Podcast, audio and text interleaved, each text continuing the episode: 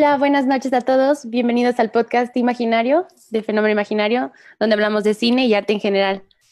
Bueno, antes de empezar, quiero compartirles que ya somos más de mil y también este... Ay, ¿qué eran los otros?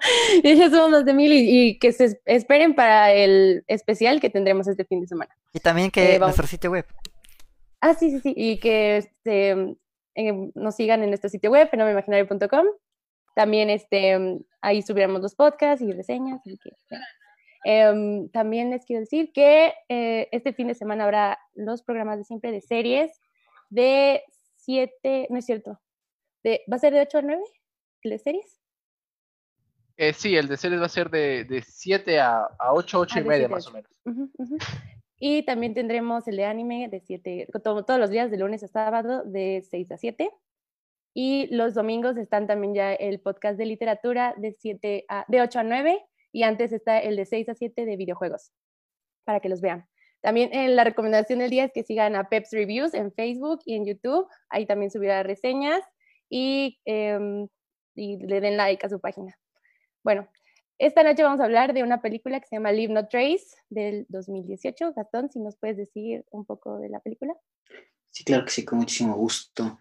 Eh, bueno, la película de hoy es Leave No Trace, en español es Sin Rastro, Sin Dejar Rastro, no sé cómo lo tradujeron acá, pero es una película estadounidense de drama del 2018 dirigida por Debra Granik, eh, escrita por la misma Debra Granik y Anne ah, Rossellini, basada en el libro My Abandonment de Peter Rock. La música eh, corre por Deacon Hitch Heath y la fotografía por Michael McDonough. Está protagonizada por Ben Foster, eh, Thomasin McKenzie, Dale Dickey y James Cover. Kelly, ¿nos puede decir la sinopsis, por favor? Sí, claro. Pues básicamente la película nos habla de un padre y su hija de 13 años, de cómo ellos viven en los bosques de una reserva natural en Oregon y pues llevan tiempo viviendo ahí sin que nadie los, los descubra y pues todo esto cambia cuando por un accidente, un descuido de la niña, alguien los ve, un corredor específicamente, la ve y mandan a investigar qué está pasando. Entonces, pues llega a servicios sociales y les hacen pruebas para como reincorporarlos a la sociedad y pues de todo lo que sucede a partir de ahí, de cómo tratan de adaptarse a este estilo de vida y pues de lo que intentan hacer para ellos regresar a lo que conocen como, como su hogar. Y básicamente esa es la historia. ¿Qué les parece, chicos?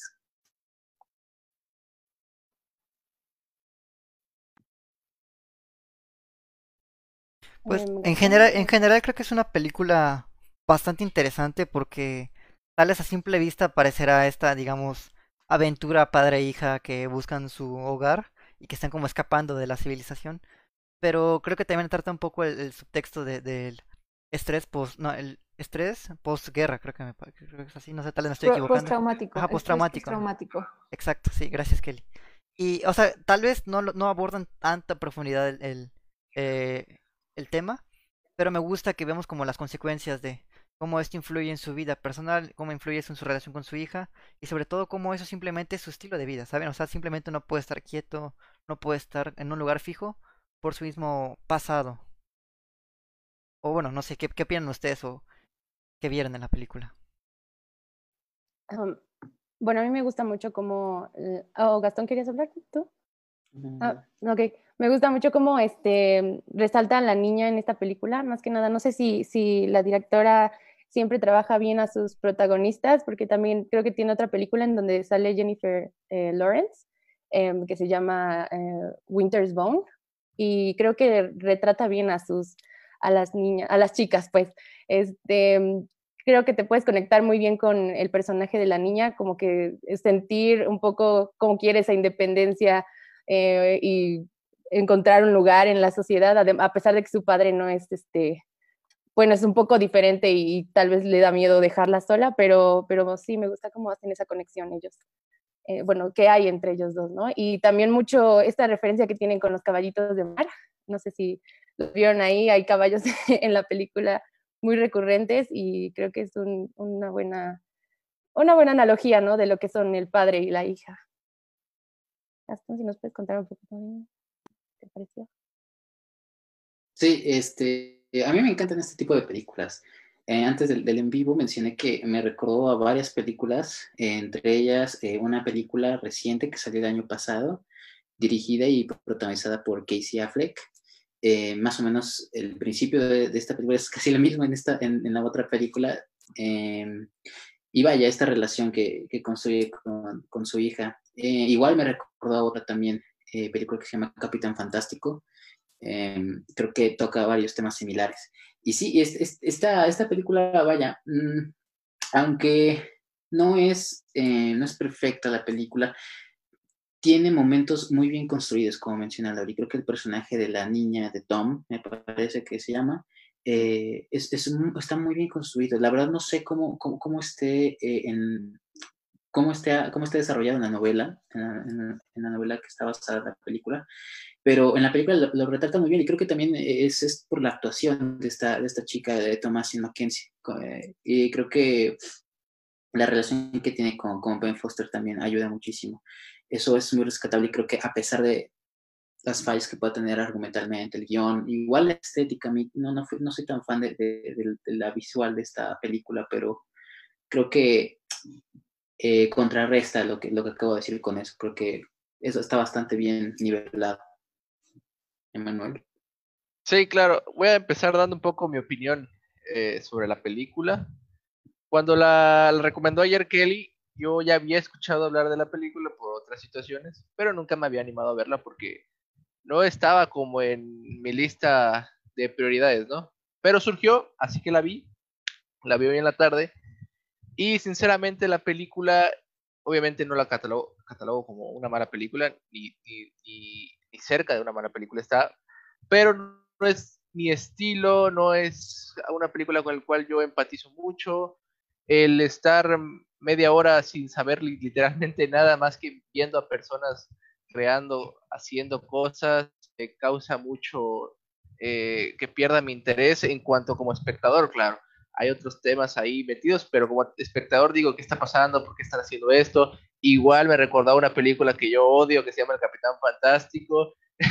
Iguales de personas en la natural. Esa sí, la, esa sí no me gusta. Hay que, tengo que ser sincero, esa la vi y según es una comedia, pero no me reí nada. No, Esta no, es muy buena, no sé de qué hablas. esta película, esta película me gustó más que Capitán Fantástico, eso sí lo acepto. No es una comedia, es una película, un, drama, como tipo eh, un drama que nos cuenta la historia de, estas dos personas en las cuales prácticamente durante toda la película sabemos muy poco, pese a lo que muestran, lo que muestran es lo que más nos, los, eh, los personajes, lo que ellos hacen es lo que nos dicen cómo son, pero no que sepamos nosotros tal cual. Eso está bien, eh, me gusta cómo lo, lo, lo, hace, me gusta la forma en que lo plantea, pero eh, sinceramente hay escenas, hay momentos en los cuales yo digo, seguramente así fue pensada, seguramente así fue planificada, o sea, no hubo, no sentí que hubiera, que no hubiera sido esta película como el director la quería o el guionista, dependerá mucho, pero hay muchos peros en esta película, siento yo, que son los cuales vemos a la relación que tiene el, el, el, padre con la hija, obviamente sientes el mismo mensaje de la película de tus problemas no son mis problemas, o sea, ¿por qué estás llevando a tu hija a algo que no que tú querrías estar, ¿no? La estás arrastrando contigo junto a tus problemas, mejor suéltala como pasa en algún punto de la película para no meterlo en spoiler y pues deja que haga su vida como quiere, ¿no?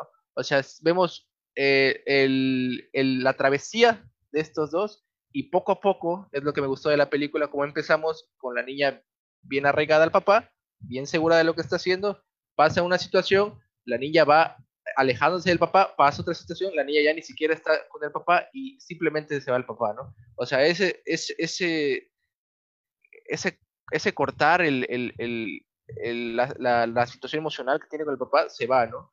Y pues cada uno por su camino, como el final de, pues, de Rápido y Furioso 7, ¿no? Con Paul Walker y... Nada, ese sí fue Gran referencia del cine. Excelente referencia. Habiendo miles más. No, pero esa, mire, fuera de broma. las seis, ¿no? Las siete, no sé cuál es. Las siete.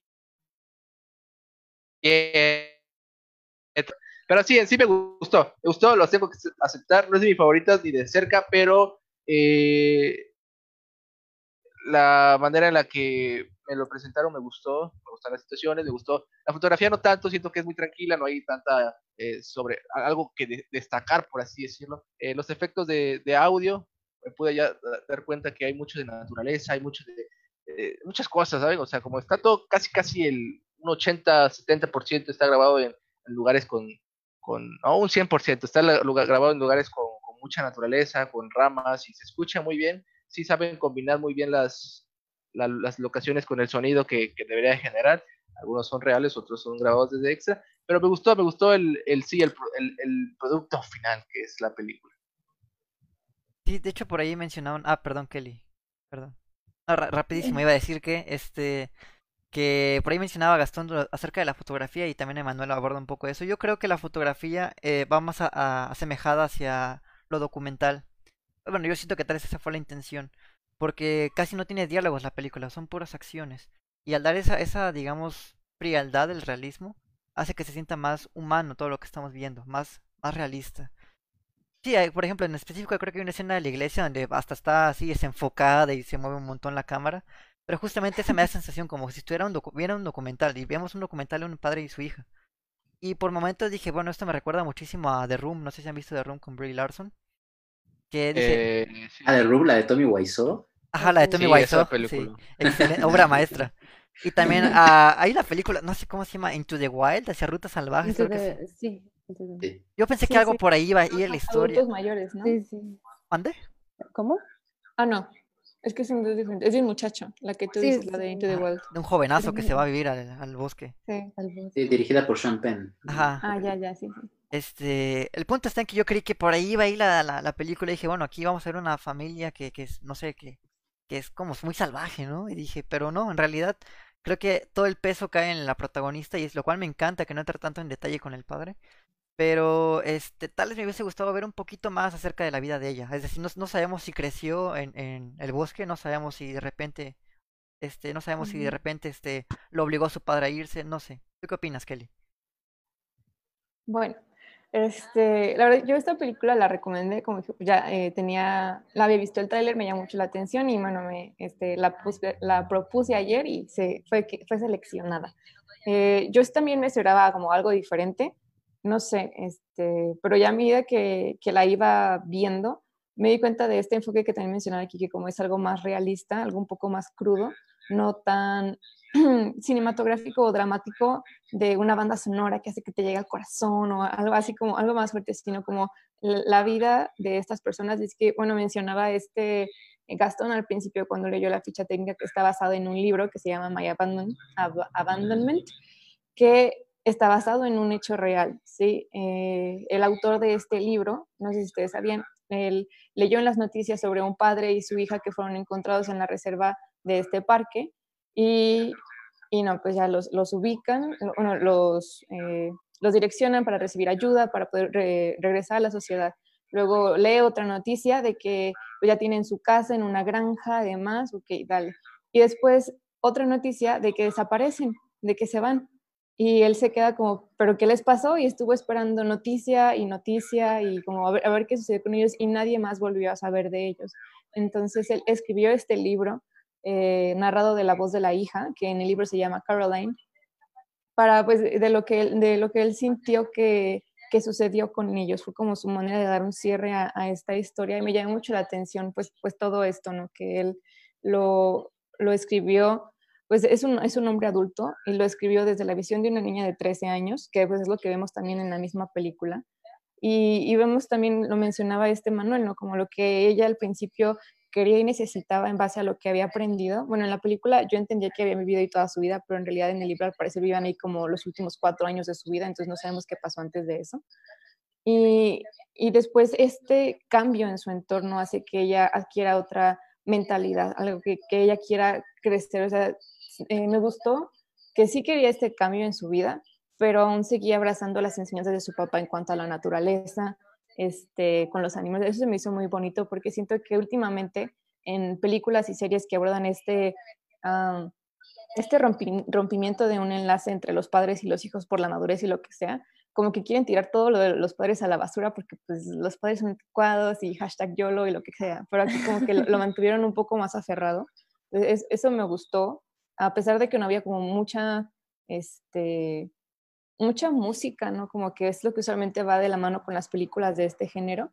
La que sí hubo fue al final, no sé, como ya le dije ayer, me gusta mucho quedarme hasta los créditos, y la, siento que la canción que ponen al final pues da un poco más de, no sé, de, como que da otro golpe a, la historia. Es algo que, yo puedo ver. Sí, sí, me gustó, se me hizo un poco lenta al principio por lo mismo de que, eh, como decíamos, son muchas acciones, pero creo que lo representan muy bien. Como una vez que sabes como todo el trasfondo, sí me, sí me pareció bastante apropiado. Sí, de hecho sí también se siente, o sea, sí se siente muy lenta. El único, creo, el único golpe así que te dan como, no sé, de preocupación es cuando llegan por ellos de ahí creo que toda la película se, se mantiene en un tono en el que decía, como decía Manuel, no sabes qué va a pasar. Y ahí es cuando estás como viendo si, no sé, eh, a, la niña, al, al, papá y a la niña los van a encontrar o los van a llevar a otro lado.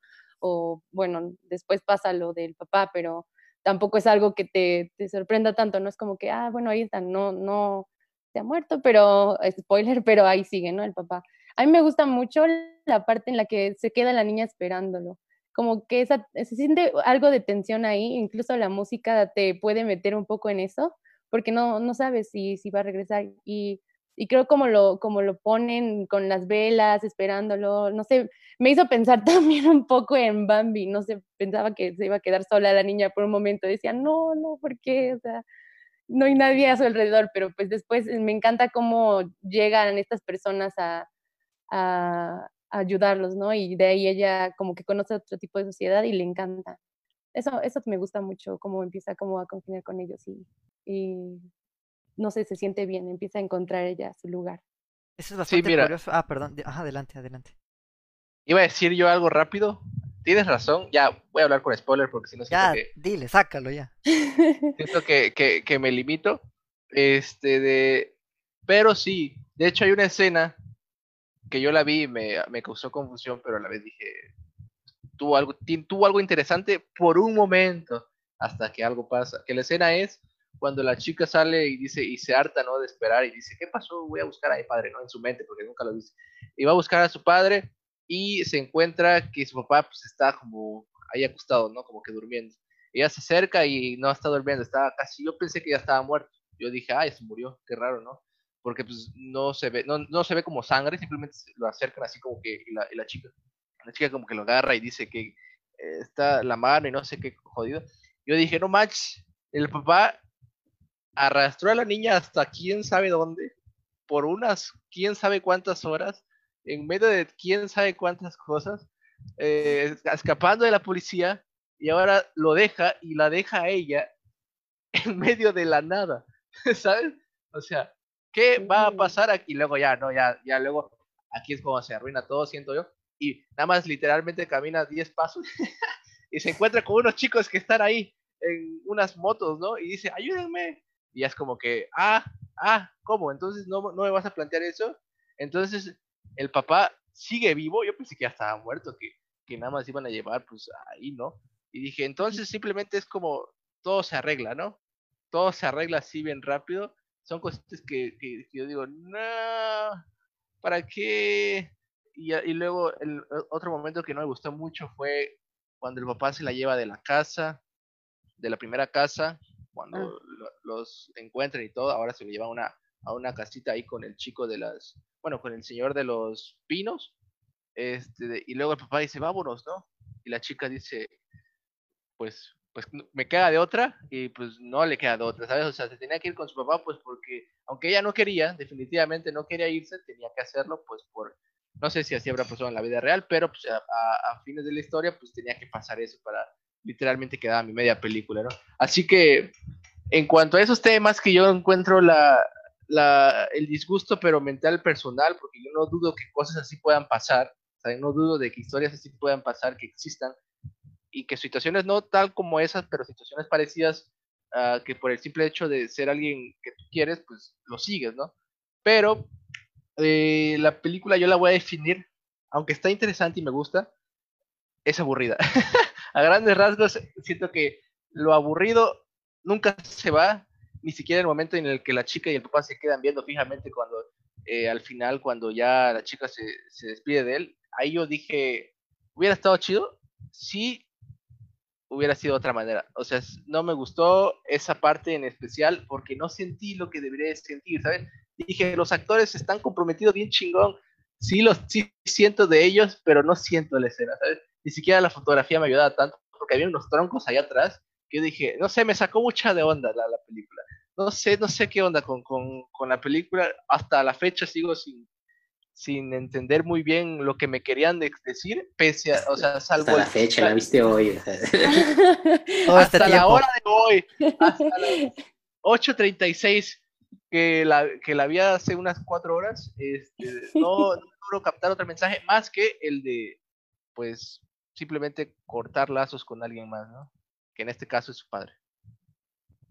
Claro. Eh, bueno, yo quisiera tocar eh, un punto que mencionó Kike sobre la foto. No voy a andar mucho en el tema porque, vaya, no hay tampoco tanto de dónde cortar, pero sí, sí, también lo sentí bastante documentalosa la película. Y vaya, sí, es, es, es claramente la intención, ¿no? También, igual algo que me di cuenta es que, por ejemplo, en la parte en la que se van con el señor de los pinos, no, no el presidente, sino el, el, el cortapinos, este, sí, es el mal chiste.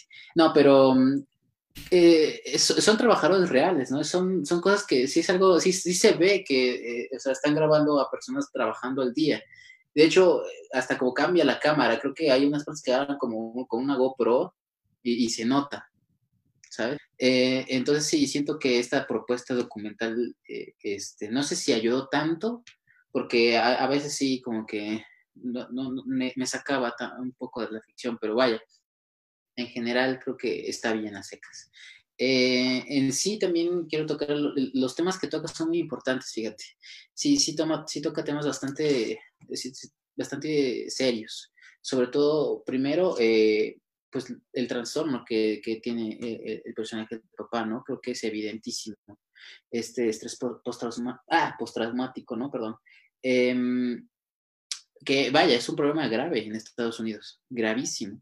Eh, hay muchísima gente, muchísimos veteranos de guerra que tienen este problema y no saben, y el mismo gobierno no sabe cómo poder solucionarlo.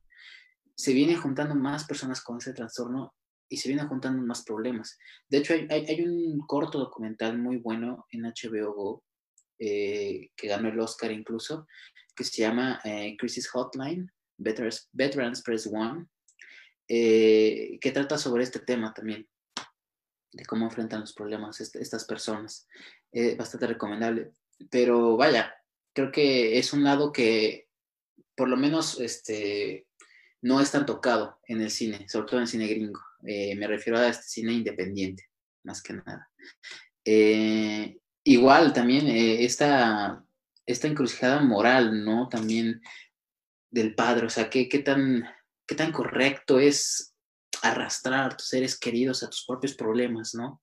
Más allá que, por ejemplo, en este caso, esta niña dependía de él, pero vamos a lo mismo, o sea, qué tan correcto es, qué tan, qué, qué, tan, qué tan grave tiene que ser tu problema para que la única persona que depende de ti, por alguna u otra razón, la estés lastimando, la estés haciendo cosas que ella, esa persona no quiere hacer, pero lo hace por ti.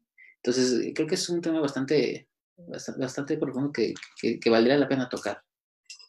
¿No es algo así como lo que sucede en eh, Pursuit of Happiness eh, con, ¿cómo se llama? Will Smith y, su hijo?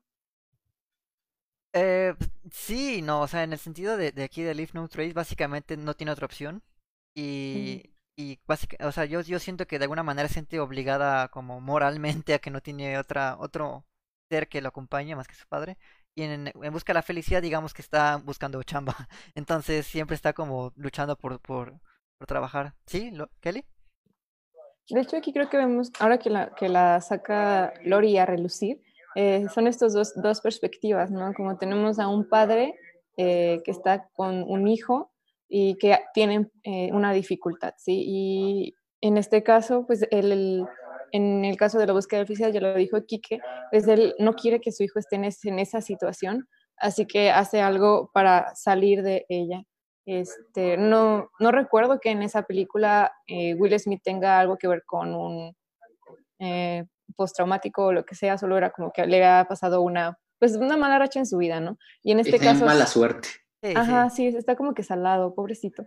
Pero en el caso de aquí, eh, de la de Leave No Trace, era, es un padre que pues se vio afectado por la guerra eh, a un grado bastante severo y que podía recibir la ayuda, ¿no? Vemos que él va al hospital por sus medicamentos, pero en lugar de él tomarlos, por lo visto, para él tratarse, los vende para tener algo para subsistir con su hija en el bosque.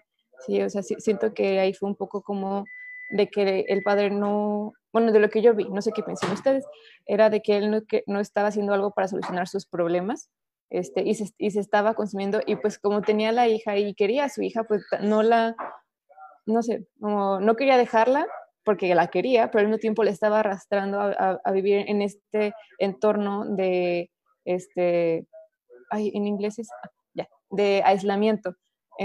se me fue la palabra, perdón. Entonces, siento que son dos perspectivas diferentes en cuanto a la paternidad y creo que lo, vemos como al final, ¿no? aunque es una, bueno, creo que es un mensaje en cuanto a una relación un poquito tóxica familiarmente, porque aunque son familia y, y se quieren y quieren lo mejor para el otro, pues no pueden estar juntos porque no son buenos para el otro. A lo mejor la hija sí daba cierto apoyo al papá, pero en cuanto al papá, él estaba haciendo que su hija se perdiera de muchas cosas que ella no conocía y que, quería descubrir. Entonces, por eso es parte del final. Aquí hago el disclaimer de este podcast, hay advertencia de spoilers. Entonces, si alguien no ha visto la película y quiere verla, pues puede pausar ahora y, verla. Eh, pero ellos se separan, ¿sí? Y, es, eh, es parte de lo que le dijo la hija, que es como lo que está mal contigo no está mal conmigo. Entonces, si tú quieres seguir solucionando tu problema de esta forma, apartándote de la sociedad, está bien, tú siempre vas a ser mi padre, pero yo por mi parte quiero crecer, quiero seguir teniendo e-, esta clase de, no sé, de, relación, ¿no? Con, las personas y con los animales, porque no vemos que se vaya al otro extremo de eh, consumismo y querer ser alguien que no es, etcétera, sino como esta comunidad de personas que viven en la tranquilidad del bosque, pero con otras personas, no solo así, enfrascado. ¿Ustedes qué vieron ahí? Y también tengo una pregunta, pero se la sabe después. No, pues justamente igual eh, creo que tiene mucho peso ese aislamiento que mencionas. Eh, mencioné al principio la película The Room, que es un poco eso, como que es un niño que crece, creo que es 10 años fuera de la sociedad. Y me gustaría resaltar una pregunta en los comentarios que dicen que es ético, bueno, ¿ustedes creen que es ético que un padre inste, aliente a su hija a vivir fuera de la sociedad? Pues bueno, no, no sé qué, no sé qué tan ético sea eso, pero creo que puede tener también ciertas ventajas y desventajas estar fuera dentro de una sociedad común. O no sé, ¿tú qué opinas, eh, Gastón? Eh, sí, es que eh, lo que mencionas ahí es una disyuntiva moral. Ya es, porque por un lado vives fuera del sistema, ¿sabes? O sea, vives y tienes sus pros y sus contras, claramente. Y por otro lado, vives dentro del sistema que también tiene sus pros y sus contras, ¿no? Este sistema que te obliga a, que te dicta reglas, que te dice dónde tienes que estar y cómo tienes que estar, ¿no? No te da elección, a pesar de que creamos que sí te da elección. Entonces, es, una disyuntiva moral, por eso es que es bastante interesante. Eh, no sé qué opinas, Emanuel. Pues sí, pero pues si nos vamos al personaje de la chica, este, de la chica prefiere vivir como pues, le dicen, ¿no? a vivir como el papá le estaba diciendo, ¿no? También ella no estaba, también ella no estaba eligiendo que, dónde quería vivir, ¿no? Así que pues es un tema complicado, es un tema en el que se podría debatir unos dos minutos y ya, eh, un tema importante, pero vamos a decir algo que, que se me olvidó decir hace rato. Eh, el ambiente de esta película es cierto, casi no hay música. O, hay música, ahorita me estoy poniendo a pensar. Al final hay, una, hay música, al final hay música. Ah, pero si no es el final, Hay dos o tres escenas como con una banda sonora de 30 segundos, así como súper rápido, como para dar, el clic al momento y luego ya desaparece. Porque ahorita estoy recordando que... De, ellos están tocando casi al final, este, se sienta un viejito con otros y están ah, cantando y todo eso. Lo pintan bonito también. Ah, sí, está bonito. Pero yo me refería más a música como, eh, como de score, ¿no? La banda sonora, La banda sonora. Claro, claro. Y es, cierto, ahorita me estoy dando cuenta que no hay porque me pude dar bien cuenta de los efectos, pues, eh, de diferentes eh, sonidos que hay para la película. Y eso podría ser bueno o podría ser malo, no sé. seguramente el tema, a lo que como decía Gastón, es más tipo documental, como, como un hombre y una niña sobrevive haciendo las cosas, ¿no? O sea, armando bien. Es como tipo, lo, voy, a, voy hacer una referencia a, las películas de Oceans, ¿no? Que te arman bien el plan, ¿no? Y te muestran como aquí, allá, y vamos a hacer esto y luego lo otro. Aquí es como, si quieres sobrevivir, trata de hacer, así lo hacemos nosotros, ¿no? Mira lo que hacemos. O los videos de YouTube de los chicos que arman casas con, o albercas con un simple machete, ¿no? Y ahí se te lo pasas viendo porque está interesante. Aquí no me parece interesante, pero este, pues eso quiero que, no sugiero, yo digo que así lo trataron de hacer, esa experiencia de ver cómo viven dos personas en un bosque, y a cierto punto, pues podría funcionar para algunas personas, para mí no me interesaría ver eso, es normal, ¿no? Y otra cosa que quería, decirles, las actuaciones, eh, este, chico, este, este chico que se llama, este, de, ¿cómo se llama el chico? Ben Foster. Ben Foster. Ben, Foster, yo lo había visto en una película en donde hace un papel completamente diferente a esta, a, pues a esta película que se llamaba Hell or High Water. Esta película, no sé si la han visto, pues es de unos chicos y su papel es sumamente, pues yo podría decirlo, está como medio eh, subido de tono, ¿no? Como, como en, drogas a otro nivel, siento yo en, esa película. Aquí es una persona demasiado callada en la cual solo habla si es sumamente necesario prácticamente para la película.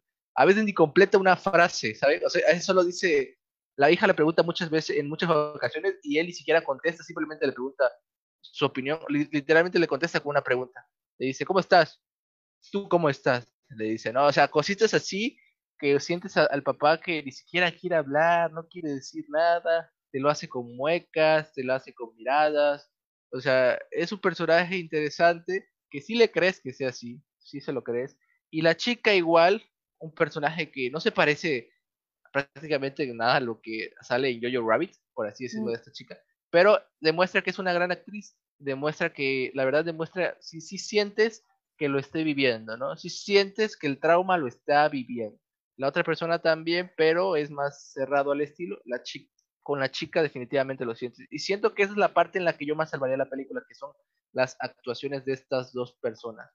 Eh, es un buen, sí se siente como de padre e hija, sí se siente la protección, sí se siente eso. Así que yo creo que si algo sobresale esto, esta película sería las actuaciones de estos dos actores. Fíjate que al papá lo había visto yo en X-Men, no sé si se acuerdan, este creo que se llama Arcángel o este, uno de, de alas. ¿Él es, de, ¿Él es Archangel? ¿Él es? Sí. Ah, Pero, pero en las viejitas. En las, sí, de las, viejitas. Sí, sí, sí. sí. Había nacido sí, Manuel todavía. No, no. No, no, no. yo, yo haría el plan de vida estaba. sí, que yo quería... sí, sí, sí, sí. Ah, bueno, yo quería comentar en continuidad a lo que decía Manuel. Creo que lo que nos muestran aquí, bueno, ustedes saben como las fases de, uh, de, para enfrentar un problema, que es la aceptación y como, pues, pues esta clase de, de pasos psicológicos que pues no voy a andar mucho en eso porque no soy nadie para hacerlo, pero creo que aquí el personaje que nos muestran está mucho en lo que es la negación a la realidad que le tocaba en ese momento, que era pues estar con su hija y todo, como, y eso es parte de sus respuestas monosílabas y de su comportamiento. O sea, que, que, que para todo pues estaba como encerrado en su mundo, en que no quería que alguien más los, los viera. Eh, pues, como no sabemos mucho de su pasado, de lo que vivió en la guerra, este, a lo mejor si nos, este, nos hubieran puesto como lo de sus pesadillas, porque solo en una ocasión vemos que él se despierta por pesadillas. Entonces, este, pues, pues vemos que estaba todavía eh, enfrascado en lo que había vivido y aquí pues no, no dejaba que se, que se acercara, ¿no? Y pues sí, la, la verdad es que esas actuaciones a mí me gustaron bastante. Eh, y es pues, igual la segunda vez que ve esta chica actuar, la primera fue en Jojo Rabbit, yo antes no, recuerdo haberla visto, pero sí, este, sí sentía que hicieron su papel eh, a la par, especialmente la, la, niña, porque pues se me alguien pues muy retraída, porque pues solo comió con su papá, pero ves que ella tiene estas ganas de convivir, de conocer, con de conocer a otras personas y todo, o sea, que quiere, quiere crecer, no sé. ¿Qué piensas tú, Gastón? Eh, sí, el, el, complementando lo que dices sobre el personaje del papá, que creo que es para mí el más interesante. Em, el tipo está roto, o sea, el tipo se rompió en algún punto de su, vida no sé si después de lo que haya vivido e, en la guerra o cuando perdió a su esposa, no sabemos, ni se molestan en explicártelo, pero el tipo está roto, o sea, y no, y, creo, y es evidente que el tipo no quiere cambiar, el tipo no, ya aceptó, o no sé si aceptó, pero por lo menos él cree que así tienen que ser las cosas, porque él no quiere cambiar. Tan es así que, o sea, prefiere, prefiere irse solo que estar con su hija. O sea, creo que es, es un choque emocional bastante fuerte, ¿no? O sea, ¿cómo puedes abandonar a un ser querido cuando te está pidiendo ayuda a gritos? O sea, creo que es, es, es bastante, bastante interesante el problema que tienen ahí y que lo desarrollan, sí, pero no como a mí me, hubiera gustado, fíjate. O sea, creo que te dan tintes por ahí interesantes, pero después se vuelve un poco monótono, monótono eh, la construcción, la narración. Eh, pero sí, no, sé qué piensen de eso. De, hecho, por ahí andaba leyendo algunos datos curiosos y es que Ben Foster, el, el actor del papá, él mismo le solicitó a la directora quitarle la mitad de sus diálogos de la película porque él sentía que su personaje no tenía la necesidad de explicarle por qué hacía las cosas. Y justamente con eso quiero llegar al punto de que para mí, no sé, tal vez, tal estoy exagerando, pero para mí había cierto simbolismo en algunas cosas. Por ejemplo, lo mencionaba Lori al principio con el caballito del mar y también hay una escena con unas abejas eh, yo creo que las abejas, no sé, tal estoy, digo, estoy exagerando un poco, yo siento que las abejas son una reminiscencia hacia la sociedad. Creo que siempre se ha catalogado que las abejas son una dualidad con el ser humano, que trabajamos por un mismo sistema. Y eh, justamente hay un diálogo que le dice que, que no tiene nada que temer, que no pasa nada, que incluso, o sea, lo puede tocar con sus manos desnudas y no le van a picar, pero él no se quita nunca los guantes. Es como que él tiene miedo, él tiene miedo de lo que él puede ser capaz de hacer o de lo que le haga. la premisa. Ajá, justamente. Y les, les quería contar una pequeña anécdota que, que creo que tiene un poco de, de reminiscencia con esto. Y es que, como mencionaba Gastón, es más común de lo que parece con personas que han ido a la guerra. El año pasado tuve la fortuna de ir a Estados Unidos y nos quedamos con, bueno, unos amigos y yo fuimos a Estados Unidos y nos quedamos este, en la casa de otro amigo. Y este amigo nos decía que cuando recién se mudó ahí, él sentía que había fantasmas en esa casa. Y claro, o sea, al principio era como exagerado, como los fantasmas, como te van a espantar. Pero luego él descubrió que no eran fantasmas, que era precisamente su vecino. Eh, para no hacer tan larga la historia, el punto está en que su vecino tiene eh, estrés postraumático y en las noches iba a tocar puertas, en las noches iba a, tocar ventanas, porque al igual que, que este señor Will, eh, Ben Foster, no podía estar quieto, tenía que estar moviéndose, saliendo, tirando basura, tocando puertas, o sea, no, no podía estar como en constante tranquilidad porque sentía que alguien lo podía matar en la noche. Sentía que justamente él podía matar a alguien en la noche, así que tenía como que estar así como escondiéndose en arbustos y todo. Y creo que al menos a mí me dio un poco de miedo saber eso, sabiendo que el vecino tenía ese, ese trauma. Pero me decía que era bastante común, que mucha gente homeless, mucha gente incluso que está como apoyada del gobierno, tiene, tiene ese caso en particular. Y como que se deja de largo, como de, ah, pues sí, ya está grande el señor. Pero ese señor grande y tal vez tiene un trauma que puede quizás lastimar a otra persona. En este caso, creo que pues el señor con su hija se van a vivir al bosque, ¿no? Pero muchas veces no pasa eso, muchas veces se quedan en la misma ciudad, en la misma sociedad. Y, o sea, no quiero adjudicar ni decir nada, pero a veces pasa que simplemente no sabemos si el vecino o la vecina tiene ese trauma. Y justamente tales creo que no son, los fantasmas sí existen, pero son los fantasmas del pasado, ¿saben? Son los traumas que, me decía mi amigo. Y bueno, no sé, yo, yo me quedé con esa anécdota y me, y me recordé, me, me recordé con esta película, que justamente era casi casi igual a, al vecino de mi amigo. Hablando de anécdotas, yo eh, recuerdo también eh, conocí a una persona que era de Estados Unidos que no pasó por nada de la guerra o así, pero em, sus padres eh, llegaron a, mm, arrastrarla a vivir en este tipo de sociedad, ¿no? Recuerdo que ella me contaba que llegaron a vivir hasta en la calle, en los remolques estos, como trailer parks que tienen allá en Estados Unidos y y que era muy difícil, ¿no? Incluso luego sus papás tenían que, pues no sé, em, como suministrarse y de, ciertas, de otras maneras, como robando y esto. Y pues, o sea, señor. ¿Lori? ¿Está grabando? Lori, te estás trabando. Estás trabadísima, Lori. Ay, no. Megatron, ¿estás ahí? ¿Qué, qué mala onda. Nos están hackeando. Anonymous. Anonymous va a tomar dominio del podcast. ¿Sabes qué? Tengo abierto todo el teléfono, pero a ver, este, no sé en qué me quedé. Pero bueno, el chiste es que es muy difícil, ¿no? Vivir así en estas circunstancias. Y luego combinarlo con todo lo que está pasando. O sea, con todo lo que le pasa al papá y eso. Yo creo que aquí plantean, bueno, a la niña no le afecta tanto ese, ese tipo de cosas, como que ella todavía sigue descubriendo, ¿no? Lo que, lo que está sucediendo, lo que ella quiere. Y creo que llegan a mencionarlo en la película, ¿no? Algo así como, como la identidad, que, que creo que le preguntan algo de la sociedad. ¿Quiere saber ella cómo ser aceptada en la sociedad? Algo así. No, no sé si se acuerdan de esa parte. Y creo que. Pues compañeros, ¿no? Ajá, que quiere saber por qué. Piensan que es rara. Me trabe otra vez.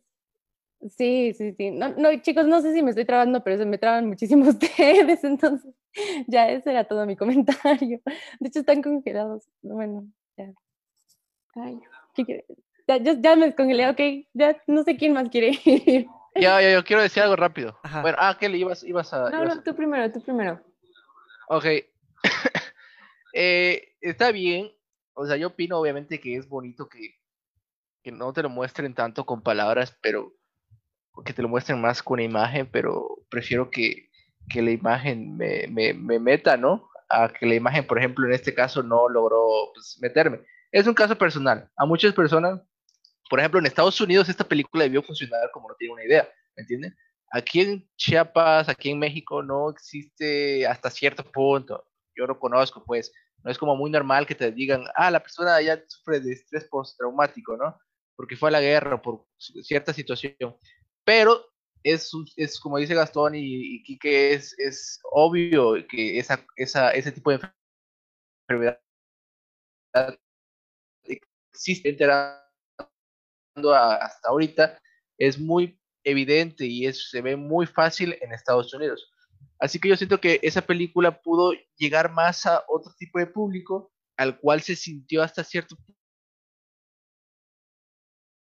punto identificado con la situación. Si Kike que si su amigo lo ve, igual se va, le va a recordar a, a, ese vecino que tenía, Kike se acordó, su amigo se va a acordar si la ve, ¿me entienden? A eso, a eso nos lleva la película, a las experiencias que uno tiene de vida, te hace identificarte con las películas. Esta película no me funcionó porque lo que me muestra simplemente no siento que me, haga, eh, eh, que me enganche, no siento que me que logre conmigo lo que quería lograr con otras personas. Eso es todo, ¿sabes? No estoy diciendo que sea mala ni nada, simplemente ese es como mi punto de vista para, para que no piensen que soy un malinchista. malinchista. Bueno, te doy la razón, Emanuel, aunque sea malinchista, pero nada, no es ah. este, Tiene razón en cuanto al público, o sea, México y Estados Unidos pues son, este, son diferentes. Eh, y bueno, y lo que yo quería comentar era en cuanto a lo que decía Gastón hace un momento, este, de, pues, de la monotonía de la película, ¿no? Que este, y también lo, lo mencionaba Lori, no hay, no hay muchos eh, altibajos en la historia, sino que todo es de manera lineal. Y sí me cansó un poco, no voy a decir que eso me encantó, pero al mismo tiempo me gusta porque es el realismo de la situación, sí, o sea, no, eh, no, no nos muestran algo, eh, por así decirlo, romantizado, este, en cuanto a cómo sucede la vida de las personas que padecen este trastorno. Obviamente este es un caso particular, no, no digo que todas las personas que padecen esto se encuentren en una situación así, pero el hecho de que fuera tan plana, tan este, sin, cositas que te hagan tocar el corazón o querer como de llorar de como, ay, pobrecita, así como por ejemplo En Busca de la Felicidad, que también es una película de drama eh, algo fuerte, eh, le, da esta, fuerza de, realidad, que es un caso eh, literal, pues es un caso real que pasó, a lo mejor el desenlace ya fue algo creado por el autor. Eh, esto sí me gustó y sí, y sí lo, lo puedo hasta decir que lo aplaudo, porque no siento que, eh, que sea como tan correcto hacer que, las, que este tipo de historias se vean simplemente bonitas, ¿no? Que decir ay, sí, qué tierno, ¿no? sino que es algo, es algo muy fuerte y muy crudo. Y bueno, les dije hace ratito que tenía una pregunta y quisiera saber eh, para ustedes, ¿qué relación tiene la historia que, que, vimos en la película con el título, que es Sin rastro? O Sin dejar rastro. Sin dejar rastro. Pues que no los encuentran, ¿no? no, pues básicamente lo puedes ver en la, la, primera vez que se van que los llevan a vivir aquí a estas como cabañas por donde encuentra al niño y al conejo, este, dejan todo, o sea, incluso el papá le dice a la niña, no te lleves nada de lo que es de la casa. Y creo que eso sucede todo el tiempo, o sea, incluso cuando están ellos en el bosque antes de que suceda todo eso, eh, le, remarca que sus pisadas no se tienen que ver, que no la tienen que encontrar. Yo siento que eso, eso es lo que tiene que ver, no sé, un poco con el título, lo, que sucede en la película, no sé ustedes chicos, ¿qué opinan? ¿Qué opinas, Gastón? Que estás en la esquina del cuarto de Lori. Estoy aquí enfrente. Este, no, eh, no escuché muy bien la pregunta porque creo que estaba mal mi conexión, eh, pero creo que es, dijiste que significaba el título, ¿no? Sí, ¿qué, significa? la película? tenía con la película? Ajá, bueno, creo que va más por, por eso mismo de, de este constructo social que tiene el papá, de, de, lo que él piensa sobre la sociedad. Creo que es una buena analogía con eso, ¿no? De no dejar rastro para que no te encuentre, para poder salir de ahí, para, pues sí, para no estar ahí. O sea, creo que es una analogía de eso y literalmente la película te la muestra, ¿no? De no dejar rastro porque si no los policías nos van a encontrar y nos van a llevar hacia el lugar donde yo no quiero que yo no quiero ir, ¿sabes? Creo que va más por ahí.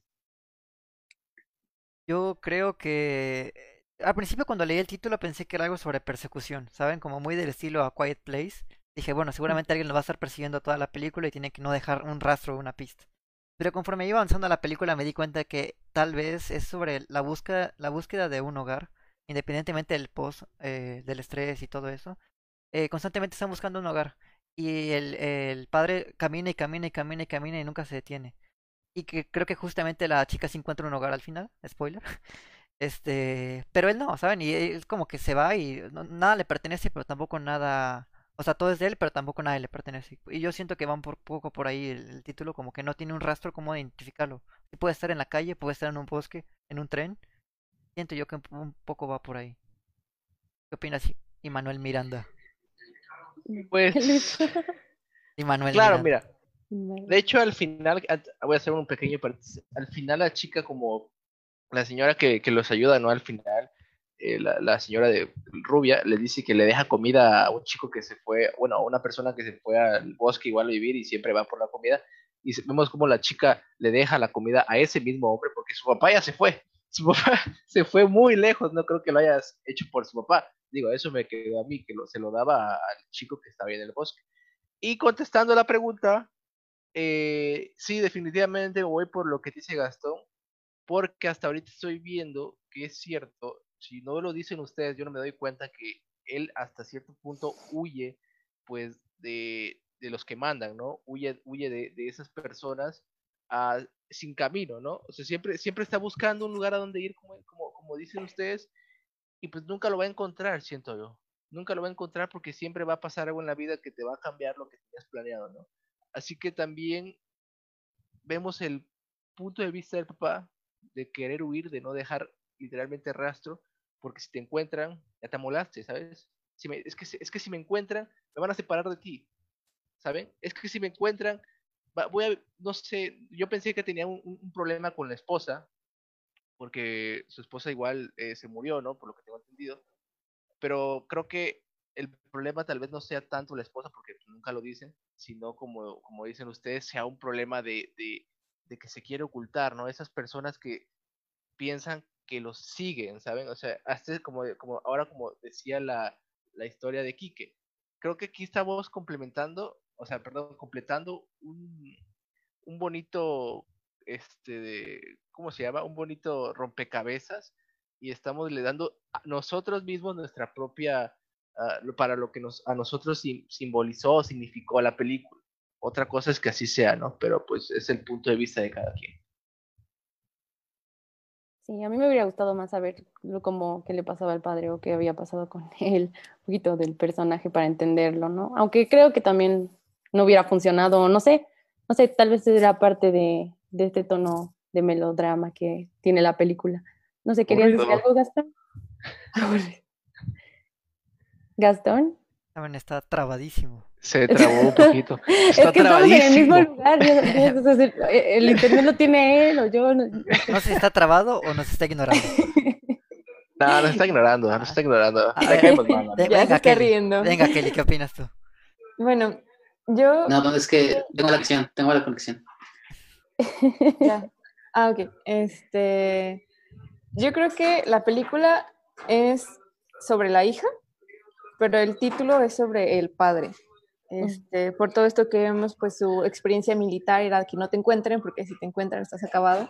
Este, y, y creo que tiene parte que ver eh, con esto de sin dejar rastros, el hecho de que ellos no tenían raíces, como a pesar de que la niña al principio defiende eh, que su padre le daba un hogar, ella se da cuenta que ella necesita como algo un poco más grande, ¿no? Como que un, poquito más de conexiones.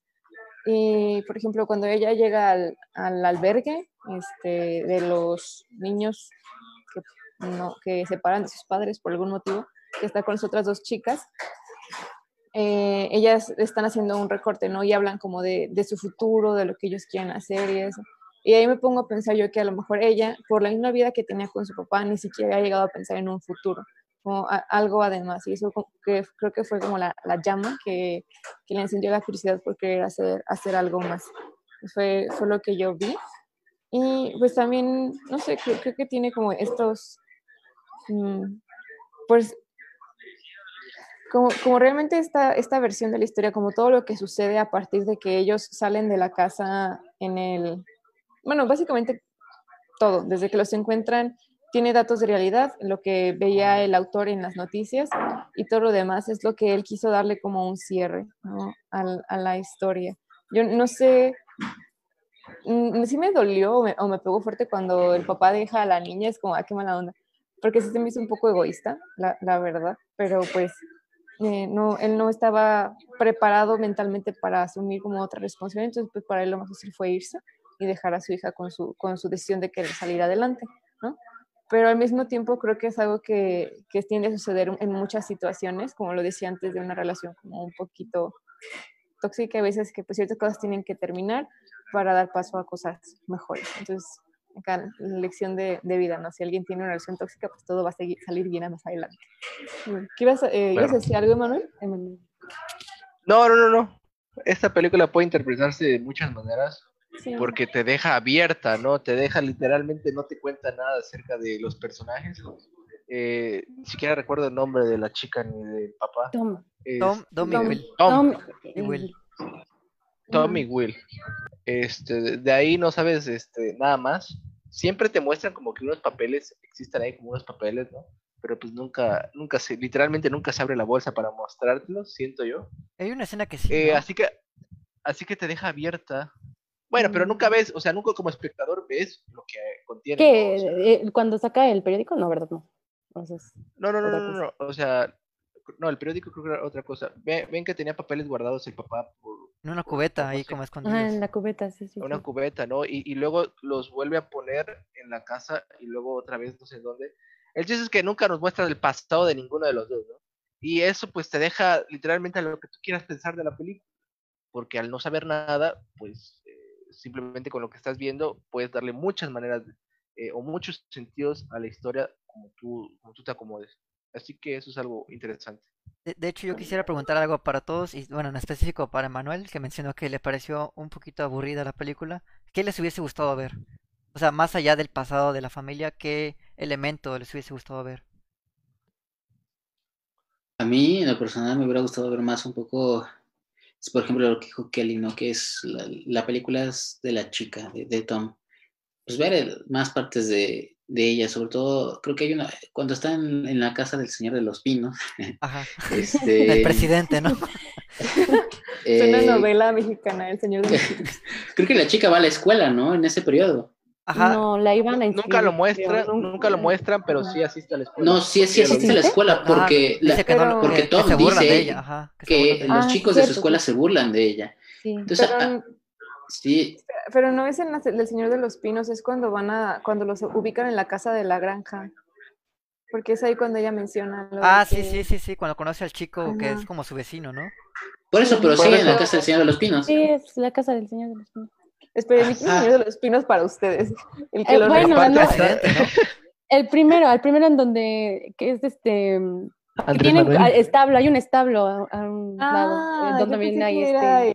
El, segundo, el que lo rescata en la cuatrimoto. No, no, es el primero. Pero a ah, lo que voy es que me hubiera gustado ver más de eso, saber más de ese choque cultural que, que, que, tanto nos muestra. O sea, a mí me hubiera gustado ver más de eso. Mm, a mí me hubiera gustado, igual que Gastón, ver más de la, de la chica, pero a lo mejor de la escuela, este, no tanto porque siente que era un poco, pues, eh, obvio o, este, que se podía dar a entender solo, porque vemos que los, este, bueno, acá sacando fantasmas del pasado, ¿no? Pero los, los chicos en ese edad luego son muy crueles. Entonces, ver a alguien que llega, este, que no habla mucho, que pues es muy callada, que se viste diferente a los demás, que siempre usa botas de, montaña, etcétera. Entonces, era algo como para mí lógico que iba a suceder, ¿no? Que, que le iban a atacar en cierto modo. Pero eso me hubiera gustado ver qué pasaba con ella después, aunque fuese, aunque fuese ficticio de cierto modo, a lo mejor ver una versión de, eh, adulta de ella, de, de, lo que había hecho después, porque sí me, dan a entender que ella es una persona muy humanista y que, que cuida de los demás, que tiene este, este sentido eh, innato para cuidar a, los suyos o a las personas que lo rodean, eh, con el hecho de que sigue la tradición de la señora de colgar comida para alguien extraño. Eso, eso me gustó y hubiera como querido ver cómo creció ella. Fue lo que me hubiera gustado más como para un buen desenlace, así más, más serio. Gastón, a ver, refútame, refútame. Yo pensé también ese final, o sea, a, verlo más adulta y dejar eh, que dejara la comida porque en el final original eh, ella también hace el sonido que, que, le hacía a su papá cada vez que se iban a dormir. Entonces yo, yo, me imaginé un final ya ella de grande haciendo ese sonido y un sonido y, la, respuesta, sí, la respuesta ya de lejos. Eso hubiera sido, vaya, ah, ok, ya te la compro la película, ya. Con ese final me ganaste. Pero aquí es como de, bueno, ya me mostraste que ya se fue y a lo mejor no va a regresar y todavía me lo confirmas cuando ella hace el sonidito y no te responde y dices, bueno, está bien, ya, mejor pégame más. ¿Sabes? ¿Sabes qué? no sé, siento que ese final me recuerdo mucho a, a Monster Inc. cuando, cuando, abre la puerta. Ah, gatito. gatito. me, me recuerdo eso, pero sí tienes razón, yo también esperaba como esa, esa clase de, de respuesta, porque sí tenían este ruedito como de, no sé, como un chasquidito de la lengua, pero sí. Como de ardilla, así como ardilla. O castor, no sé, como. Sí. otro, leitmotiv. ¿Cómo, cómo, cómo? No lo voy a hacer. Pero sí, es cierto, yo estoy de acuerdo con Gastón. Me hubiera gustado como ese cierre de que ella creció su vida y a lo mejor en cierto punto el papá vuelve. Como que le habrá dado más, más ternura. Pero pues es la realidad, no siempre es así. ¿Qué dices, Emanuel?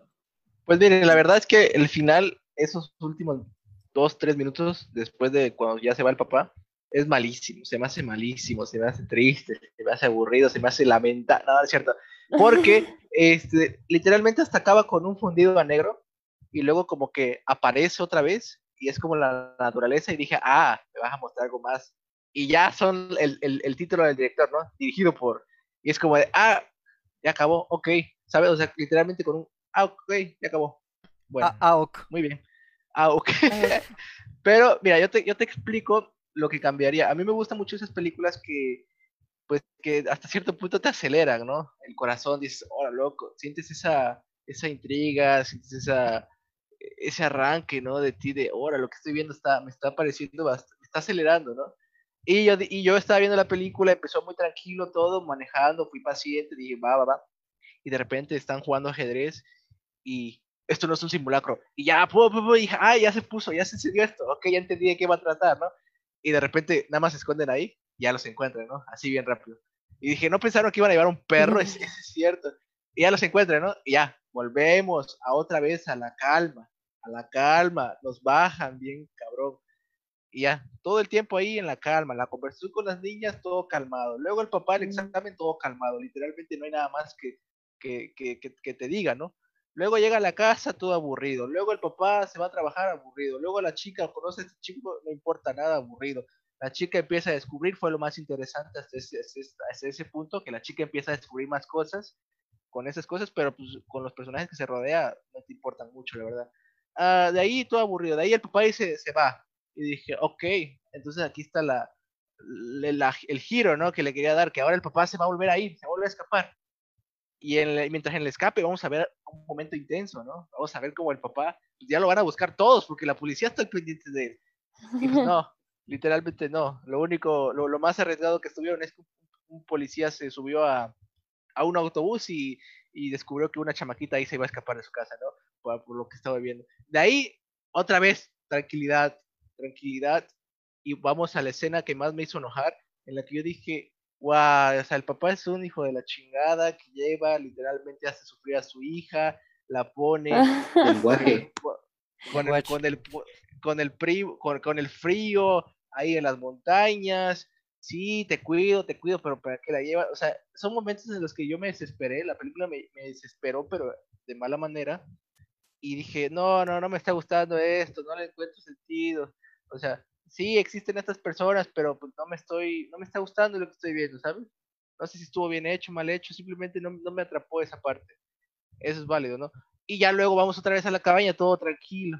Y pues, tenemos esos momentitos, pero son demasiado cortos y se acaban tan rápido que a mí no me convence como tal la película, ¿sabes? O sea, ya sé que no te quería tratar eso, pero tú me dijiste cómo que le cambiaría. Yo alargaría esos momentos haría que esos momentos tuvieran más importancia en la historia, porque tanta tranquilidad, este, de, como el director lo quiso, que seguramente así fue planeado, pues hace que lo veas de una manera diferente, ¿no? O sea, ese no es mi estilo de película, lo que me estoy refiriendo, ¿sale? No significa que esté mal, significa que, o sea, yo quiero que vayan y, ay, casi los atrapan, no, no los atrapan, ¿sabes? O sea, eso, eso, eso es lo que yo quisiera más de esta película. Ah, qué efectista, Manuel, qué efectista. Pues mira, efectista, pero entretenido. Así te lo digo. Mira, por ejemplo, hace, hace poco, bueno, eh, vi una película que, que, mencioné en un principio que es muy similar a esta. Y se llama Light of My Life. En, en español le pusieron La luz en el fin del mundo. No sé por qué le pusieron. Eh, pero es dirigida y, protagonizada por Casey Affleck. Em, y es muy buena la película. O sea, todos los momentos que están no tan bien construidos en esta película de, Sin Rastro, en esa película sí están muy bien construidos y hay una tensión total en toda la película. O sea, mm, voy a hablar un poquito de película. O sea, igual trata de un, papá y una niña que, están en el bosque viviendo eh, y lo están buscando. Básicamente, ya después tocan otros temas, pero toda la película te mantiene una tensión muy bien construida. Y creo que, como dice Manuel, creo que acá no, hay momentos en los que flojea mucho esta película. Y creo que en, en esta que estoy mencionando, creo que ahí sí, se, ahí sí está muy bien ejecutado, pienso yo. Nada más quería decir eso. Esa película la voy a ver. ¿Tú qué cambiarías, Lorio? ¿Qué te hubiese gustado ver?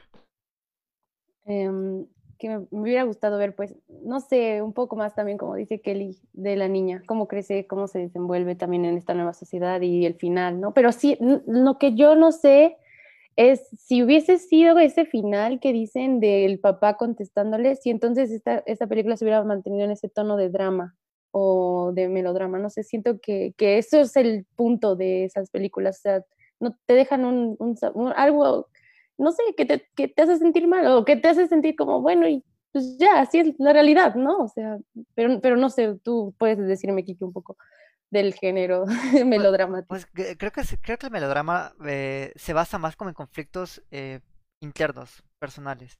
Y, por ejemplo, a mí me hubiese gustado mucho ver que su, su sobrevivencia, digamos, en el bosque. Como mencionaba Gastón en esta película, La Medianoche, en el fin del mundo. La luz de la medianoche en el fin del mundo. Light of My Life. Ajá, creo que es bastante común este elemento de la libertad en este en el bosque, por ejemplo, en la naturaleza.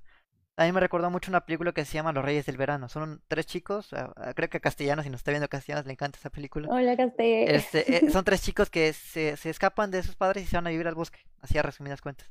Pero lo que no entiendo es por qué el elemento del bosque creen que, o sea, más bien una pregunta también para ustedes, ¿por qué creen que el elemento del bosque o lo natural significa libertad para mucho, muchas películas, por ejemplo? A mí me hubiese gustado personalmente ver cómo era su supervivencia ahí. Vemos que tiene un tanque de gas, vemos que tiene como su, sus amiguitos que también tienen su casa de campaña. Pero, por ejemplo, ¿cómo era en las noches ahí? ¿Ponían trampas? ¿Ponían alarmas? Mm. Este, no sé, ponían señales o algo así como para que no se perdieran en ese bosque. Eso es lo que me hubiese gustado a mí, como más esa exploración de la supervivencia. Pero bien, o sea, no sé, ¿qué, creen ustedes? ¿Por qué creen que, que la naturaleza sea sinónimo de libertad en muchos casos?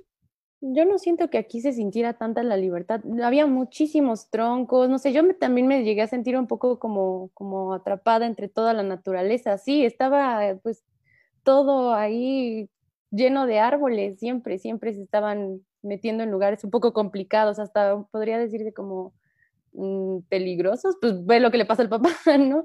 No sé, entonces no siento que fuese tanto la libertad, sino eh, ellos mismos están como metiendo más a, o, como dentro del bosque.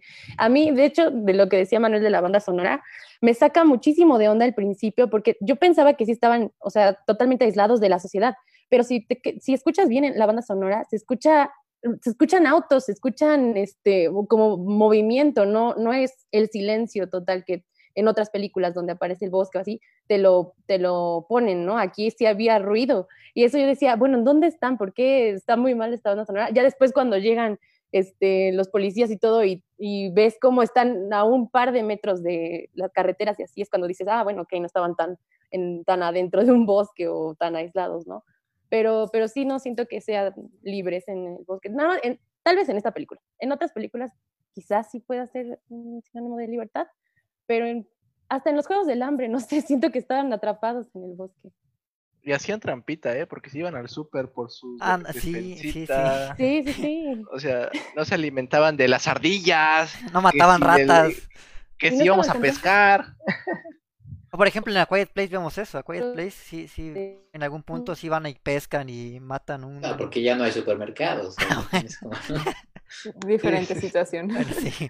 Marcianos asesinos y aquí simplemente están fuera de la ciudad. Pero sí, sí, sí iban al supermercado, o sea, iban por medicina y la cosa, o sea, también hacían sus cositas, pero era más... Sí, pero no iban por cereal y cosas así, o sea, no podían. pues mira, iban, iban por juguetes que hacían ruidos, ahí la dejo. Spoiler. tengo una duda, tengo una duda. ¿Qué opinan de esta escena donde le da medicinas a otro habitante del bosque, por ejemplo? O algo así pasa como Creo que era es otro problema. Sí, creo que ahí muestra lo, mm, no sé, como lo centrado que estaba en él mismo el papá, porque esos medicamentos se los daban a él porque, pues por lo visto, el gobierno le había dado este apoyo para recibir tratamiento para el, el uh, estrés postraumático, pero en lugar de tomarlas, él decidía dejarlo porque él ya había aceptado su realidad, ¿no? lo, lo, mencionaba Gastón eh, más ah, al principio del podcast que, eh, que pues sí, él no tiene ningún interés en cambiar, en mejorar, en sanar para su hija, simplemente es como, pues así soy, eh, la guerra me afectó, y de lo que mencionaba aquí, que la pregunta en cuanto a la, naturaleza salvaje y lo de la libertad, igual que Lori, en este caso no lo veo como que lo haya tomado él de sentirse libre, sino que se sentía seguro, porque se, sentía que tenía las herramientas para esconderse, este, porque pues bueno, vemos películas que están ambientadas en la guerra y pues es lo que hacen para sobrevivir, ¿no? Como justo en la naturaleza, que no te encuentren, camuflajeate y le decía el papá también, ¿no? Tus tobillos aquí, pues lo, veía así. Y en otras películas creo que lo relacionan con la libertad porque pues es algo que está sin control, entonces pues no, ahí no puedes hacer nada, entonces ¿qué te queda? Pues ser libre como el viento tiro al blanco y alocarte a lo que se te da la gana, ¿no? Este, a comer ardillas, ¿no? A comer ardillas como Manuel luego en el próximo podcast vamos a enseñarles cómo cazar ardillas. nos, va, nos va a guiar ahí Emanuel. Es toda una aventura. Es, lo que yo vi, la verdad.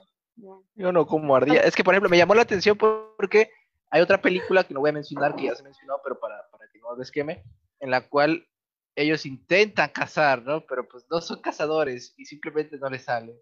Así que aquí pues seguramente habrá pasado lo mismo, ¿no? O sea, intentan cazar un pez, pero pues no saben cocinarlo para que lo cases, ¿me entiendes? O sea, ese tipo de, cosas me dije yo, pero bueno, por lo menos tiene cierta lógica que, que se vayan a, hacer su despensita al supermercado, ¿no? Para poder sobrevivir en el bosque. Digo yo. De, hecho, eh, también me recordó brevemente una película que se llama Náufrago en la Luna. Es una película muy romántica, es de Corea, pero habla un poco de eso, habla como de, de bueno, más bien aquí está, está atrapado en la naturaleza pero él tiene que sobrevivir y pues así hace sus propias cosechas como de Martian, ¿no? ¿no? No voy a entrar mucho en detalle, pero sí hace como su propia cosecha y hace un montón de cositas así como trampas y todo para poder sobrevivir. A diferencia de aquí, como decía Manuel, que hacen trampa, no van al súper y compran ahí como la despensa y se van otra vez al bosque. Sí, sí. Pero bueno, chicos, ¿qué les parece si vamos con calificaciones? Mal. Comenzamos contigo, Gastón, Gastalón. Eh, claro. Bueno, creo que ya no voy a ahondar mucho en, las cosas porque pues ya tocamos demasiado, la, ya la tocateamos demasiado la película. Entonces, este, eh, solamente que quería agregar lo, de lo, que, lo que dijo Kerry, eso de, los medicamentos también es un problema muy grave en Estados Unidos.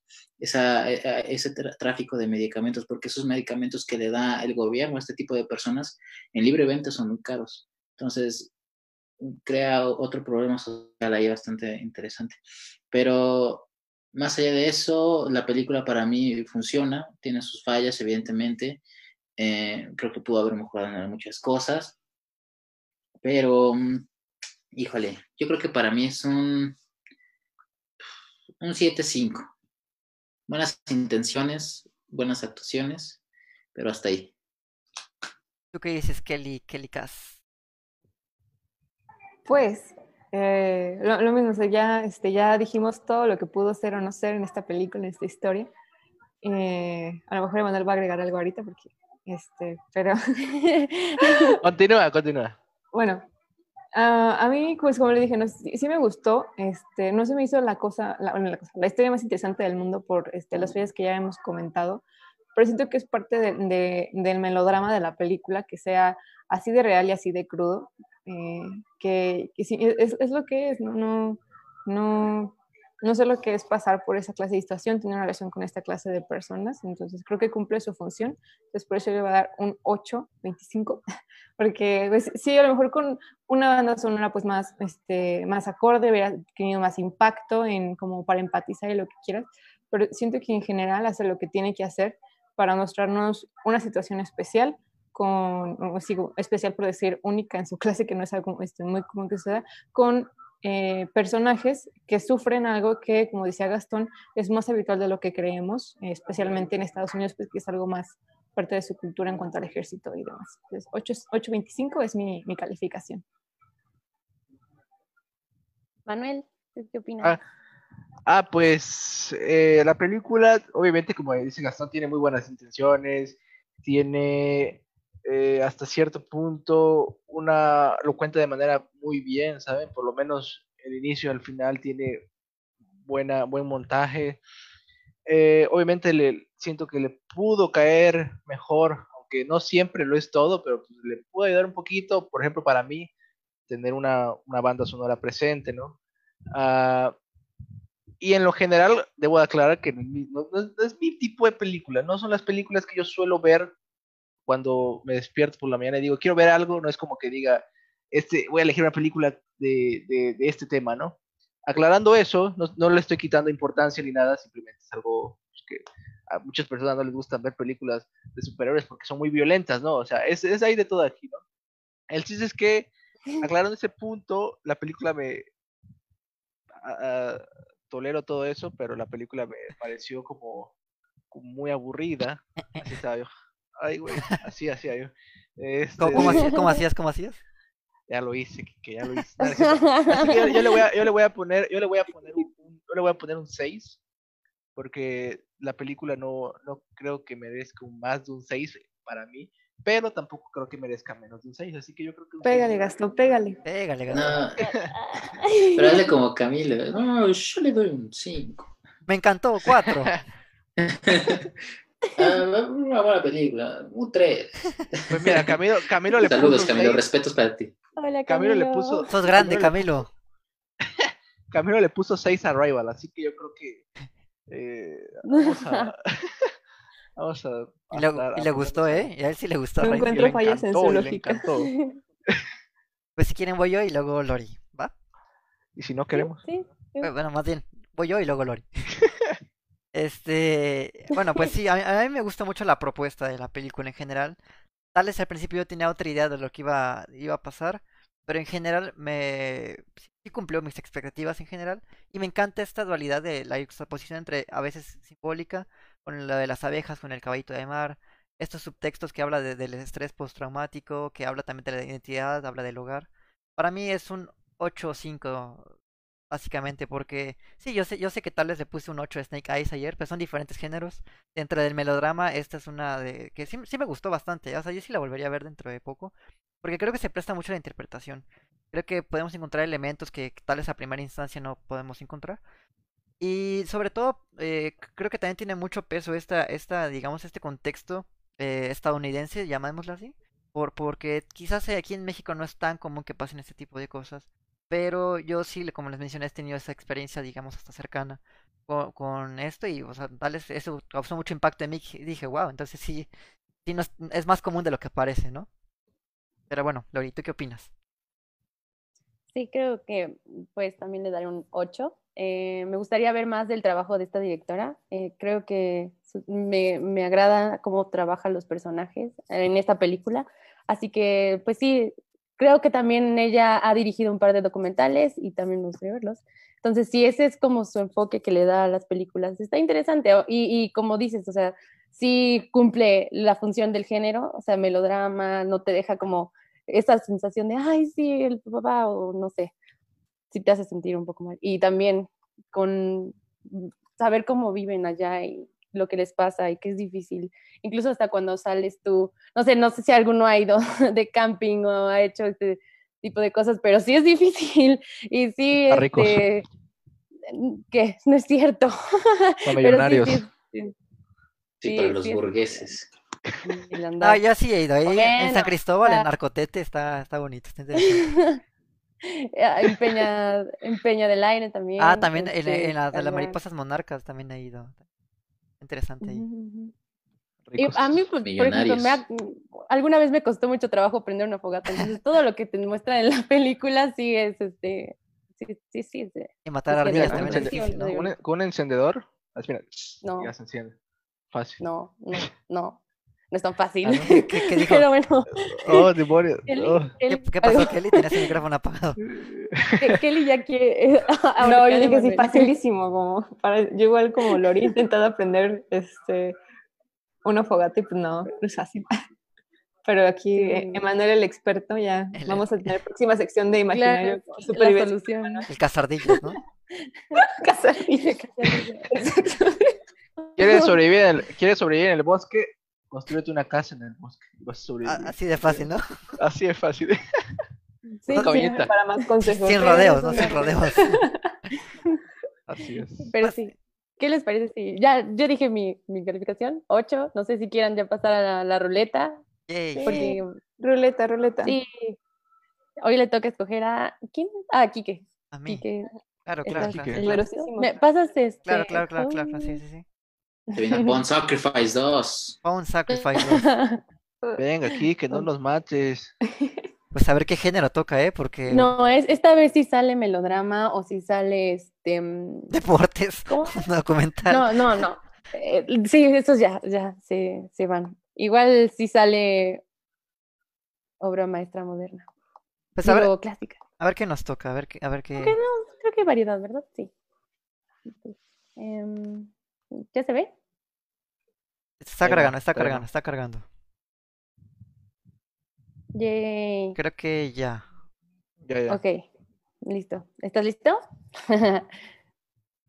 Sí, estoy listo. A ver, a ver, a ver qué, a ver qué cae. Ay, se me traba un poquito.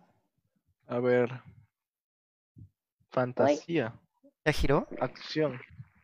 Acción. ¿Giró? ¿Les giró? A mí me giró muy lento, no sé. Sí, está girando. Acción, sí, quedó acción. Chan, chan, chan.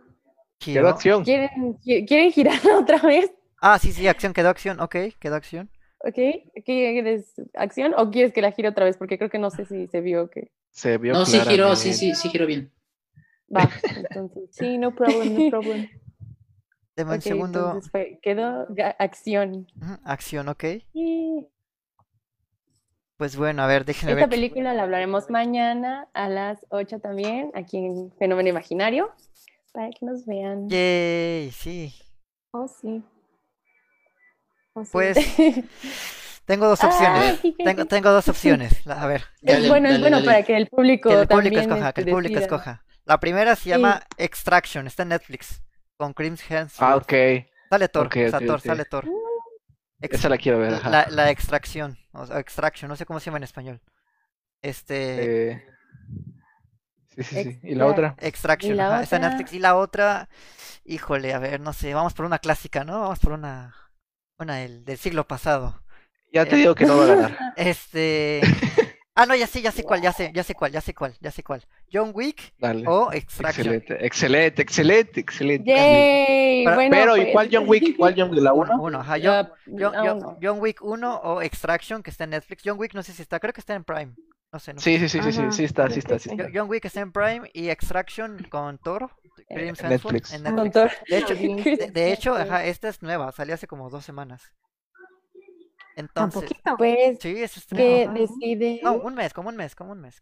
Sí. Oh, a ver, en lo que el público decide ustedes, Por ahí chicos, Gastón, Gastón Romero Alvera. Gast un, Uy, un Gastón Romero. Un saludito para Fenómeno Imaginario. Saludos, crack. Comentó. ¿Qué, ¿Qué? Fenómeno Imaginario? ¿Por qué está, por qué está eligiendo? ¿Qué está pasando? Lo están hackeando. ¿Qué está pasando? Bueno, John Wick o... John Wick. John o, Wick lleva tres. O Extraction. Votos. Extraction de, de Thor. Ahí es una precuela de Thor, ¿eh? Para quien le interese.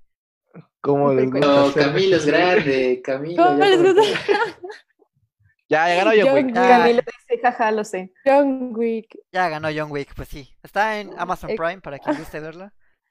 Y también vale la pena. Algún día ojalá podamos hablar de Extraction. También está muy interesante. Tiene un plano secuencia increíble, pero bueno, ojalá algún día podamos. Entonces mañana Entonces será quedó John Wick. John Wick. Oh, sí. Mañana. Excelente, John Wick. excelente. A uno. Y pues sí, yo creo que. Y eh, también este, recordarles, no sé si este, el viernes vamos a hablar del estreno que esta vez no va a ser en sábado, porque el sábado tenemos una sorpresa por los mil seguidores que ya tenemos. Sí. Entonces el viernes hablaremos de Five Bloods que nos recomendó Gastón para que también nos vean. Está en Netflix, es un estreno reciente de Spike Lee. Y pues también nos acompañen ese día. Este, iremos igual subiendo las curiosidades y también dinámicas en Instagram para que nos sigan en todas nuestras redes sociales de Fenómeno Imaginario, que estamos en YouTube, pueden suscribirnos ahí, se pueden suscribir a nuestro canal. Ahí también están ahorita los en vivo de anime para que los vayan a ver de 6 a 7 con Adam, de lunes a sábado. Y también nos sigan en Twitter, estamos en Spotify, en, en nuestra página de fenomenomaginario.com y pues no sé, ¿qué más me falta? Ah, igual quería mencionar que este, estén pendientes que vienen nuevas secciones. Por ahí viene una sección de superhéroes para todos los que les gusten los superhéroes. Viene la sección de música. Ya tenemos la sección de series aquí con Emanuel. También uh -huh. este, tenemos sección de literatura, se estrenó hace poquito. Y próximamente viene doramas, así que estén pendientes. Y este también tenemos la sección de anime y videojuegos. Anime y videojuegos, videojuegos está de lunes a sí, sábado. videojuegos, y videojuegos sí. con, con Cast, el pelirrojo que ya seguramente Mañana habrán conocido. estén sí, que mañana estén pendientes porque subirán eh, contenido a los de videojuegos. Claro, y también me gustaría Pues- recomendar este el can- el- la página de Facebook, Peps Reviews, donde sube críticas de películas y muchas cosas interesantes de cine. Está igual para que estén pendientes y también sigan a la página. Y por supuesto sigan nuestro sitio web, fenomenimaginario.com. Y estamos en todas redes sociales como Fenómeno Imaginario. Así que Bueno, pues no nos queda más que decir muchas gracias por vernos hoy y pues buenas noches, nos vemos mañana. Bye. Mañana hablamos de John Wick. John Wick mañana. John ¿eh? Wick, sí, John Wick, John Wick, John esa es la Wick. película que creo. John Wick. Excelente. Bye. Bye. Bye.